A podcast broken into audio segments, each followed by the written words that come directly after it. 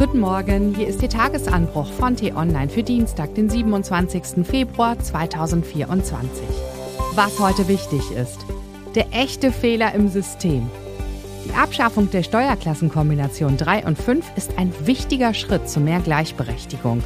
Doch wir haben noch einen weiten Weg vor uns. Geschrieben von T-Online Finanzredakteurin Christine Holthoff. Unter Mikrofon ist heute Ivi Strüving.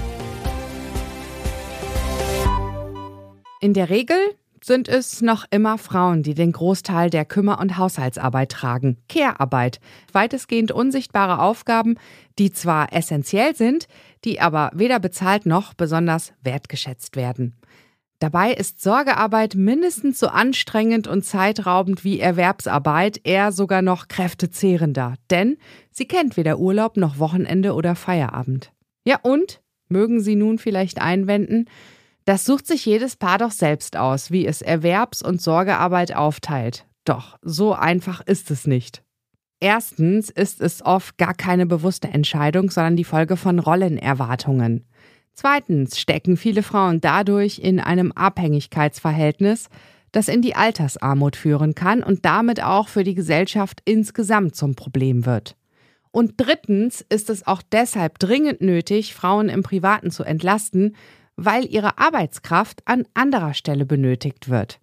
Bis 2035 braucht es Ersatz für sieben Millionen Arbeits- und Fachkräfte, sagte Arbeitsminister Hubertus Heil am Montag bei einem Fachkräftekongress der Regierung in Berlin. Tatsächlich möchten viele Teilzeitbeschäftigte Frauen ihre Stundenzahl im Job erhöhen, scheitern aber an den Schließzeiten der Kitas und Schulen, an unflexiblen Arbeitgebern und daran, dass es sich finanziell nicht lohnt, mehr oder überhaupt zu arbeiten. Immerhin, der Finanzfrage nimmt sich die Ampelkoalition ein Stück weit an, indem sie plant, die Steuerklassen 3 und 5 abzuschaffen. Finanzminister Christian Lindner will dazu in Kürze ein Gesetzespaket vorlegen. Damit bliebe Ehepaaren, die ihre Steuererklärung zusammen abgeben, nur noch die Wahl zwischen den Steuerklassenkombinationen 4 und 4 sowie 4 und 4 mit Faktor. Für die Gleichberechtigung ist das eine gute Nachricht.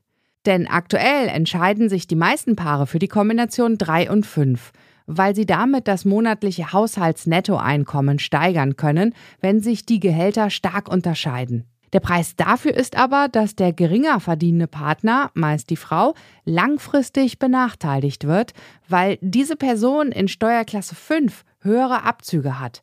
Das Faktorverfahren in Lohnsteuerklasse 4 verhindert genau das. Wer die Steuerklassen 3 und 5 kombiniert, zahlt hingegen oft hohe Summen nach. Einen echten Steuerspareffekt gibt es an anderer Stelle beim sogenannten Ehegattensplitting.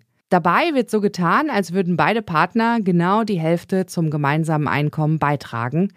Da der Steuersatz mit steigendem Einkommen zunimmt, fällt die Ersparnis beim Besserverdiener größer aus als die Mehrbelastung beim Wenigerverdienenden. Das Paar spart also Steuern und zwar umso mehr, je weiter die Einkommen auseinanderklaffen. Dieser Splitting-Vorteil ist, zusammen mit der Existenz von Minijobs, der echte Fehler im Steuersystem, der dazu führt, dass Frauen weniger arbeiten, als sie könnten und möchten. Hier müsste die Bundesregierung grundsätzlich reformieren. Doch es fehlt der gemeinsame Wille. Ist also doch wieder jeder Einzelne gefordert, den ungerechten Strukturen zu strotzen? Ja. Einen wichtigen Hebel haben Paare, sobald ihr erstes Kind geboren wird, denn das ist typischerweise der Zeitpunkt, an dem Frauen ihre Sorgearbeit weiter erhöhen und Männer ihren Einsatz zu Hause weiter senken. Wer nun in der Lage ist, vorübergehend auf Einkommen zu verzichten und auch als Mann trotz höheren Gehalts länger in Elternzeit zu gehen, schiebt gleich mehrere positive Effekte an. Und selbst finanziell wird es sich auf Dauer auszahlen. Denn die Verluste, die ein Paar hat, weil der Besserverdiener sechs oder acht Monate in Elternzeit geht, werden niemals so hoch sein wie die Verluste, die sich ergeben, weil die Partnerin zehn Jahre in Teilzeit arbeitet und nicht befördert wird. Vielleicht macht das eigene Modell sogar Schule und färbt ab auf den Freundes- und Bekanntenkreis. Bis es Schritt für Schritt zur neuen Norm wird, dass sich Paare die Sorgearbeit gleichberechtigter teilen. Was heute wichtig ist.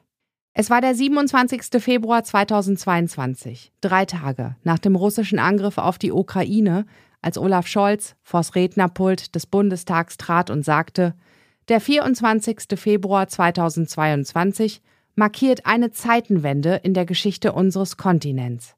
Wie viel hat sich seitdem wirklich gewandelt? Mein Kollege Daniel Mützel wird am Dienstagmittag für Sie Bilanz ziehen. Auf ihrer Klausur in Leipzig will die Grünen Bundestagsfraktion auch Beschlüsse fassen. Wir haben die Entwicklungen weiter im Blick. Und in den Niederlanden geht einer der längsten und größten Prozesse des Landes zu Ende. Die berüchtigte Mokro-Mafia um Boss Tagi wird für mehrere Auftragsmorde verantwortlich gemacht, auch für den Mord am prominenten TV-Reporter Peter Erde Vries, der am 15. Juli 2021 auf offener Straße erschossen worden war. Das war der T-Online-Tagesanbruch, produziert vom Podcast Radio Detektor FM. Immer um kurz nach sechs am Morgen zum Start in den Tag. Vielen Dank fürs Zuhören. Bis morgen und tschüss.